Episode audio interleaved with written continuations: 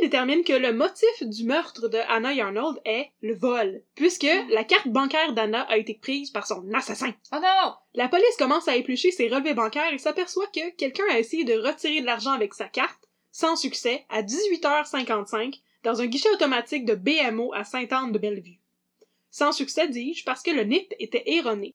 Le seul problème avec le fait de voler une carte de crédit ou une carte de débit avant l'invention du PayPass, t'as besoin d'un NIP pour retirer de l'argent. Hein, hein, hein, pas super. Fait que là, tu me rends stressée d'avoir une puce. Voilà. Fait que là, une seconde tentative a été faite, avec succès cette fois-ci, dans une succursale de la Banque nationale de Sainte-Anne.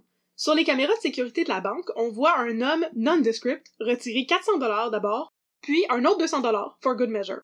L'image est floue parce que les caméras sont vieilles et on voit quasiment rien, mais on voit que le voleur a une petite barbe.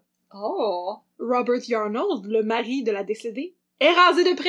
Alors, on peut l'écarter. Fait qu'en plus de son, alibi, c'est ça, en plus de son alibi que j'ai oublié, bon, il ne peut pas être le voleur de la carte bancaire. mon beau manteau chaud. Mon beau la, chaud.